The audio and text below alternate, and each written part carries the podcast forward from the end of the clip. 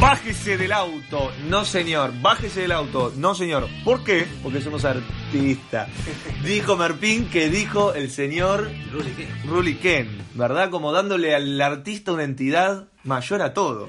Sí, señor. O casi una burla, podría decirse, ¿no? Del artista. Claro, muy Eh, divertido, sí. Así abrimos este Vieron eso número 16. ¿Podés creer que íbamos a llegar tan lejos? De, ¿Cómo se llama este podcast?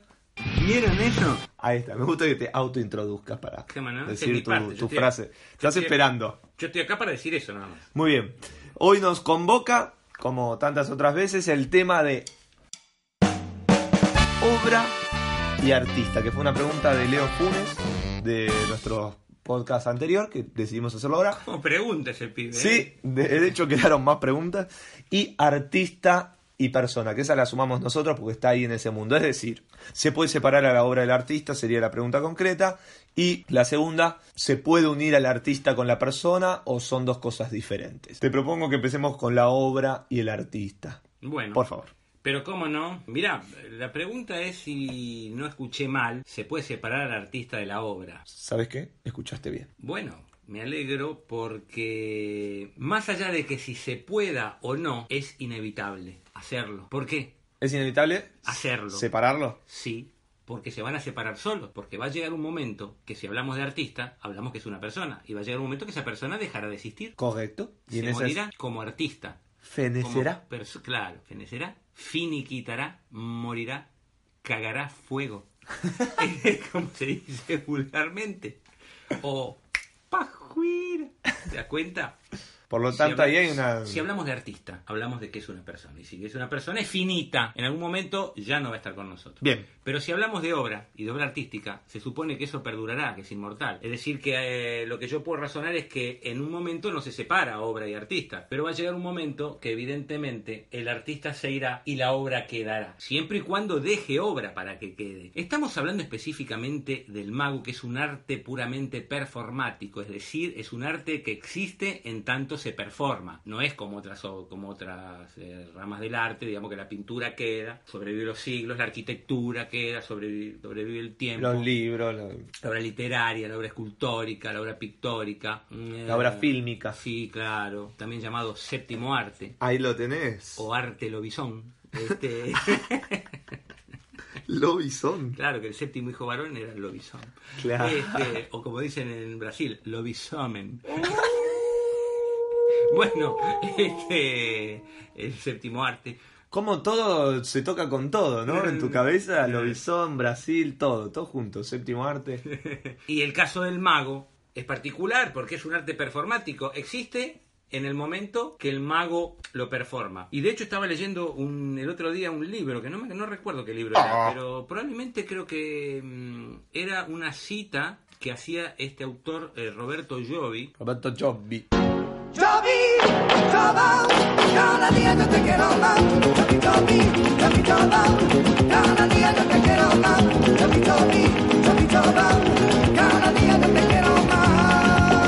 Del cual no conozco mucho, pero sí estoy leyendo el libro de Agenda Secreta y me, me complace bastante. Y él decía que eh, la obra de arte eh, en manos del mago vive cuando se ejecuta, si no, se perdió. Entonces decía que era recomendable, que era menester, siempre, de vez en cuando, ir tocando, ir reviviendo, ir performando los juegos que estaban un poco antiguos o que, o que no se hacían. Mm. Por aquello de que sigan teniendo vida, ¿no es cierto? Muy lindo. interesante. eso. Muy lindo eso. Es, es poético y es un poquito desgarrador también, ¿no? Sí. Este, también Fumanchu en su libro mm, Illusion Show, Show. libro que sí este recomiendo fervientemente. Pero ese lo venís recomendando desde el 86 más o menos. Sí, como Tita Merelo recomendaba que se haga en el Papa Nicolau. Y mira, te voy a decir una cosa que hace tiempo que no digo. No dejes de hacerte el Papa Nicolau. No, no se rían, ¿eh? Porque tengo casos de varias mujeres que me han dicho a usted le debo la vida. Y para ustedes los varoncitos también, muchachos, ¿eh? Este, yo recomiendo ese libro. Este, Illusion Show de Fumanchu. Sí, Fumanchu en un momento dado creaba un clima así medio nostálgico, diciendo que él estaba en su depósito, veía los aparatos y, y- y veía pedazos de material mustio sin vida. Decía pensar que eso en algún momento estaba vivo y dio alegría a seres humanos y a Oh. niños. Y ahora un pedazo de chatarra este, abandonada. Y es verdad, el aparato no tiene vida, la obra no tiene vida. De- en el mago, si el mago no le impulsa, si no la performa, ¿no es cierto? Pero como te digo esto, también te digo otra cosa. Ah. Y acá viene eh, la, la buena noticia, que merced a los adelantos tecnológicos, para algo sirve, tiene su parte buena la tecnología, merced a adelantos tecnológicos, No somos retrógrados nosotros. ¿no? Podemos rescatar. Entonces hoy en video y en YouTube, que es un invento maravilloso, podemos ver a Channing Pollock, podemos ver al Floso. ¿Qué es YouTube? Yo no lo... YouTube. Sí. Este, es un canal muy bueno, te lo recomiendo. ¿Sí? Sí, es lo mismo que YouPorn, pero de cosas de magia. Ahí hay actos de magia eh, completos. Exactamente, que quedaron, Eh, viejos, quedaron en la historia, ¿te das cuenta? Entonces, gracias a la tecnología, hoy día podemos recatar la obra y la obra eh, yo creo que no murió en ese sentido. Porque no tiene la, la- la vida completa que tiene eh, viéndola en vivo. No pudimos ver a Channing Pollock en vivo. Pero bueno, Pero lo que sí está pegada, adherida a Channing Pollock. En esta pregunta originaria de Leo Funes, Mm. Eh, no hay separación ahí. Digamos, no podemos decir la obra, No. el acto de. Sí, porque está ahí el tipo, el o sea, caso- están en- pegados. En el caso de Channing Polo no, porque nadie podría ser Channing Polo, como nadie podría ser René Laván, como nadie podría ser Cardini. Pero sin embargo, lo interesante es el poder permeable que tiene esa obra, en el sentido de formador, en el sentido de que hubo muchos seguidores eh, y mucha gente muy buena. Estoy pensando en Shimada. Por eh, ejemplo. lo fue gracias a ver a Channing Polo. Estoy pensando que Ricciardi Jr. fue un gran artista un gran mago que dejó obra, porque gracias a esa obra pudimos tener artistas como Siegfried Roy o por ejemplo los Pendragon, derivados todos del estilo de, de Ricciardi, ¿no es cierto? Y después también, hablando de obra y de artista, podemos decir que hubo ciertos artistas en magia que han dejado obra escrita. Totalmente. Y esa obra escrita está allí a la espera, o más bien yo diría a merced de aquel aficionado, de aquel profesional, de aquel artista que la tome y la recree. Pongamos por caso lo que sería la, lo que justamente Roberto Jovi considera la obra de arte de la magia del siglo XX, la rutina de cubiletes de Vernon. Está escrita, Claro. detallada, está puesta, esperando que venga un bien int- intencionado, la tome y le siga dando su categoría de obra artística, ¿no es cierto? Por supuesto. Ahí yo ya no sé entonces si, si es obra de arte o no. No, no, tengo muy claro eso. Lo que sí tengo claro es que hubo un genio que inventó esa rutina, que la dejó plasmada y nosotros, nuestra obligación es este, seguir manteniéndola. Se me ocurren los cubiletes de Vernon como se me podría ocurrir este, la rutina de Aros, Sinfonía de Rings, de Dai Vernon también por nombrar al mismo. Quizás nos Eh, desplacemos. Perdón, es sí. Laidini mismo, ¿no? Con sus monedas a través de la mesa. Bueno, eh, Dai Vernon dejó el Chi- Chinese Classic, que son las monedas a través de la mesa también. Es decir, obras de arte que, que vendrían a ser como, no sé, como las sinfonías de Beethoven, ¿no es cierto? O, o de Mozart que han quedado para la historia y siguen perviviendo en las manos de los inspirados intérpretes que, que las abordan.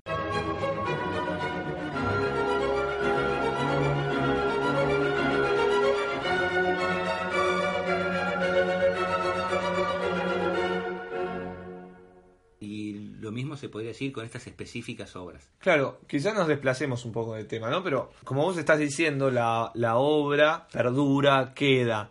Si el nombre del artista que la creó se des- va desvaneciendo, ¿sería eh, grave? ¿Sería un problema? ¿O solo importa que esa obra inspire, cree o genere, incluso genere sensaciones? Sí. Acá estamos ya yendo más concreto, ahí sí, a la pregunta de, ¿se puede separar el artista de la obra? Y sí, esto último que dijiste, es decir, no, no, no, llega un momento que tampoco es tan importante. No me acuerdo, creo que le preguntaron este a, a Víctor Heredia, que es un cantante que a mí me gusta mucho, eh, qué sentía cuando mucha gente eh, cantaba canciones de él en, en la cancha, en los espectáculos de, de fútbol. Sí, es lo mejor que te puede pasar. Que muchas Claro, veces llegás. la gente canta, no sabe de quién es el autor, pero esa, esa melodía, esa obra que fue mía, que yo la parí, ya es parte de todo el mundo. Bueno, eso fue una impresión tremenda, porque me acordé de algo que también decía el viejo Yupanqui, ¿no? Que un autor y un compositor, el sueño más alto que puede llegar a tener es llegar a ser eh, anónimo. O sea, que alguien pase silbando una canción tuya frente a vos y no, y no ni se entere que la canción es tuya. Y ese, ese día había 40.000 tipos que no sabían que esas canciones eran mías y les estaban cantando con la letra que ellos querían. Me parece maravilloso. Excelente. Eh, Arturo Jaureche decía lo mismo, fue un gran pensador, un gran intelectual Sí. argentino. Citado Eh, en estos podcasts. Sí, hemos citado a, a Sí, Jaureche, con las onceras. a las onceras. Eh, bueno, Hablando de las verdades. Claro, entonces este eh, Arturo Jaureche decía que él, con un grupo de intelectuales políticos que se llamaba Forja, habían inventado, por así decirlo, eh, ciertas consignas políticas. Esas consignas fueron tomadas por, por el pueblo, muchas veces ignorando Hmm. el verdadero autor. Y Jaureche, lejos de molestarse, estaba feliz porque decía que había cumplido con su cometido, con el cometido de todo artista, con el cometido de todo político, ¿Qué es? que es dejar obra. Exacto. ¿No es cierto? Ya dijimos que el artista, me- mejor dicho, ya dijimos que Nietzsche decía que el artista sublime era el político. Totalmente. Por lo tanto, ahí nuestra respuesta sería sí, se puede separar, digamos. Por un lado también es complejo, porque no, hay ciertas obras que están, esto que decías vos, en la magia está ligado a ese artista. Pero para mí lo único importante es eso, que esa obra se pueda transformar, digamos, redu- reducirlo al, al unirlo al artista de alguna manera tiene que ver solo con un ego, quizás. Claro, pues. Y de esa persona, eh, de esa manera, perdón, podemos deslizarnos al otro gran tema que es el artista y la persona, Claro. ¿verdad? Que el ego tiene mucho que ver ahí, ¿no? Sí. Con que esto que dij- dijimos al principio, que el artista está en otro nivel, en otro lugar de la sociedad, que él está más elevado. Entonces se termina pasando esto, que por ser No. un gran artista se perdona que sea una persona asquerosa y repugnante, porque el arte está más allá y está más arriba y toda una sarta de frases, no le voy a poner categoría claro. para ver qué opinas vos. Pero yo creo que en el fondo se perdona al gran artista que sea una mal- mala persona y se le perdona justamente porque, porque el artista lo hace humano, ¿entendés? Como persona puede tener ciertos rasgos inhumanos, pero el artista lo hace humano, porque el arte, al fin y al cabo, el artista es la parte débil de todos nosotros. Ahí mostramos nuestras debilidades y por eso, se nos, por eso nos quieren, porque mostramos nuestras debilidades. Eh, se es artista por lo que no se tiene, muchas veces, no por lo que se tiene. Se es artista a través de la carencia, René Laván es el ejemplo. Hay un accidente a los nueve años donde pierdo mi mano derecha en un accidente automovilístico. Y eso motivó a René Laván, que soy yo, a crear sus propias técnicas. Y tuvo la suerte, a raíz de eso, de no poder copiarle a nadie, de no poder copiarle a nadie. Aquellos vientos trajeron estas tempestades. Aquellos vientos trajeron estas tempestades. Este, y muchos tan, y muchos tantos otros, ¿no es cierto? Mira, lo que pasa es que eh, el artista es un ser que tiene esa, esa capacidad y es un ser que encontró un porqué en esta vida. Mira, Encontró un porqué en esta vida.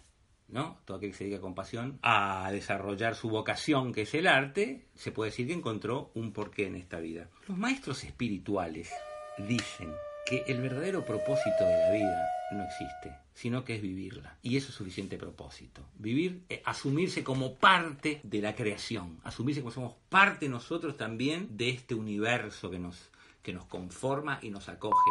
Y nosotros somos parte de ello. Asumirse y no hace falta más propósito. Ahora, para los que no llegan a esa tal y lejana iluminación, nos queda el consuelo del arte. Nos queda el consuelo de ser artistas, de poder hacer algo con esta gris existencia que nos parece absurda, no encontramos la respuesta. Y en el arte se la encuentra. Es una muy bella manera de vivir, porque también es una bella manera de poder ser persona a través del arte. Y entonces, en esta cuestión que decía vos, artista y persona, me gusta pensar a mí que la misión más importante del artista es hacerte mejor persona. exactamente. Al primero que le tiene que servir el arte es al propio artista y después al que lo ve. Pero si no te sirve para vos, por eso cuando hay algún aficionado que, que antes de salir a trabajar está nervioso, viste esos clásicos nervios Sí, de trabajar y me pregunto, ay, ¿qué hago? Pues este, este, estoy nervioso. Mira, yo lo que te digo antes de salir a trabajar, trata de divertirte vos, salí a divertirte. Y trata siempre, siempre de vos divertirte. Porque por lo menos así uno la pasa bien. Eso lo tenés asegurado ya. Sí, digamos. claro. Totalmente. claro. Después, Y sí, porque si no, eh, viste, ya asistimos a veces a esos penosos espectáculos en donde el artista, el artista, perdón, el mago sale al escenario y está nervioso, lo que sea, no está cómodo y vos lo ves sufriendo al tipo. Sí. Y es un sufrimiento, porque Le sufrir, cuesta. claro, ¿eh? tan- le cuesta, Le tanto cuesta. como a Macri decir una oración completa. La verdadera igualdad de oportunidades entre varones y mujeres, como en la frontera norte, que ahora con el apoyo del narcotráfico, del, del ejército, Bueno, no, no quería decir tanto, pero bueno. Este, pero vos ves esos artistas que, que, que bueno, magos que están sufriendo y, y es horrible porque sufre él, sufre el público, sufre el acomodador. No hay nadie que goce, ¿entendés? Claro. Si de última se divierte y es muy malo lo que hace, bueno. Por lo menos se divierte. Ahí hay uno que sí. Claro. Entonces, con esta gente que se le quiere perdonar, con o esta idea de querer perdonar a esa a la persona porque el artista o su arte es muy bueno, Ah, me parece genial a mí eso. Me- ¿Con- me- perdonarlo? Claro, me parece maravilloso. pero me porque- acaba de decir que es mejor que le sirva a su vida, entonces está diciendo no hay que perdonarle las mierdas que se manda a ¿Y su vida qué? porque es un gran artista. No puedo equivocarme. Iba diciendo una cosa y pasaron cosas. Y veníamos bien, pero de golpe pasaron cosas, pues también el mundo está volátil. Este, nos- no nos dimos cuenta. Sobreestimé lo que dije. Oh. No pensé que no iba a poder manejar la inflación. No, no, todo lo contrario, Nico. Yo lo que te digo es que esa misma persona, que es una basura de persona, o tiene ciertas conductas antisociarias, Sí. ¿no? Eh, si no fuese artista, ¿no se le perdonaría? Se le perdona justamente porque es artista, porque ahí nos entrega su lado humano y eso es lo que nos gusta, y por eso le perdonamos su lado inhumano. Qué polémico. Que. ¿En dónde está, el- por ejemplo, tenemos un caso, el Michael Jackson destruido en esta época, Sí. Eh, dónde está su lado inhumano en sus canciones, en sus obras que le hagan perdonar el desastre que hizo en su vida? Eh, bueno, si Michael Jackson no hubiera hecho esa obra maravillosa que hizo, según para los aficionados, yo no soy desgraciadamente aficionado a, a- Claro. a Michael Jackson, la condena hubiera sido mucho mayor. Hubiera sido directamente una lacra, una persona totalmente detestable. Al ser artista, de alguna manera, no digo que lo redime de sus pecados, pero es un lado humano que queremos del tipo, y eso no lo puedes negar. Por No. más que en, en- en- en otro aspecto haya sido En ese desacertado. sentido está, está bien, claro, es un lado Claro. que uno le agrada. Pero cuan- si- para mí... Y es el lado que te salva, el lado del arte, a eso es lo que voy. Claro, bueno, en algunos casos. en hoy hay ya aficionados o gente que eh, lo estimaba que de repente ya lo desestima porque en la balanza le pesa más las otras cosas humanas que hizo que, que su obra artística, por bueno, ejemplo. es posible, eh, es posible. No invalide de todas maneras el concepto mío que digo que puedes ser una muy mala persona, pero si sos un gran artista, esa es tu parte humana. Una parte humana que hay, que una estandapera, mirá, que se me ocurre No nombrar. hablemos de cosas tristes. No, pero es la única estandapera que mm, me dejé ver un monólogo entero. Epa. donde ella no comparte la parte humana, por ejemplo, de Picasso, porque era un abusador de niñas. Entonces, Sí, y que hay declaraciones de él sobre este tema y demás, y que ella dice que no le importa toda su obra, todo lo que haya hecho, si el tipo este lo único que hacía era eso. Incluso hasta lo critica eh, o critica a otros pintores del Renacimiento con sus obras y dice que lo único que hacían era pintar mujer, tratar a la mujer de una manera y bla bla bla, bueno. Ya se, se va para otro lado. Pero ella no le perdona eso, por ejemplo, en este caso. Ella no logra poder separar, dividir o ese lado de la, la obra que tanto Pero bueno, lógicamente, si vos con... Pero sí, no invalida la obra de Picasso para nada, porque el, el fenómeno artístico es un fenómeno individual, de experiencia individual. Algo que para vos es arte, viene otro y dice, esto para mí no es arte, y tiene todo el derecho, digamos. eh, es un Claro. fenómeno existencialista, eh, se define por la existencia, no por la esencia, no hay una... eh, o sea que para ella Picasso no ser un artista y es, es muy respetable y, eh, pero pu- vuelvo a insistir en el mismo concepto, es decir, pudo haber hecho una aberración, eh, sin embargo, eh, también hizo otras cosas buenas por la humanidad, como por ejemplo el Guernica, digo que es el primero se me ocurre. Ahí lo tenés. Claro, bueno, no me quiero extender tanto, pero ella habla de eso. Él dice, porque ella es, eh, es historiadora de arte, o sea, tampoco es que habla por decir, ah, arte y se dedica a hacer stand-up. Se- sí, eh, Bueno. ahí lo- eh, no, estudió en la universidad Sí. y después terminó siendo cómica, no sé qué.